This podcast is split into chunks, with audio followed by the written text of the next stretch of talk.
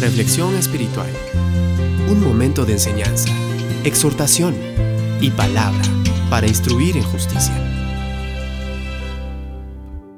Después de haber sido un árbol seco, después de mucho tiempo de derrotas y frustraciones, Dios ha prometido que te dará a emerger desde la situación en la que te encuentras.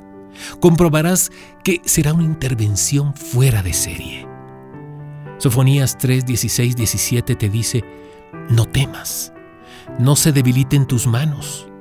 El eterno Dios está en medio de ti, poderoso, Él salvará. Después de haber sido un árbol seco, serás un árbol vigoroso y fructificante. De ahí es que es importante que no te desarraigues de Cristo.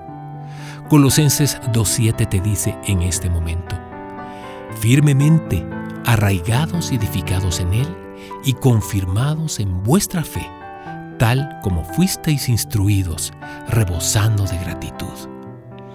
Comprobarás entonces cómo la soberanía divina sobre todos tus acontecimientos será más que evidente.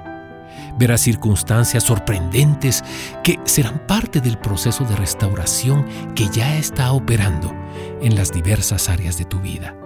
Verás cómo su soberanía te conducirá hacia donde debes ir, además de ponerte a las personas idóneas. Segunda de Tesalonicenses 3:8 te dice, Fiel es el Señor que os afirmará y guardará del mal.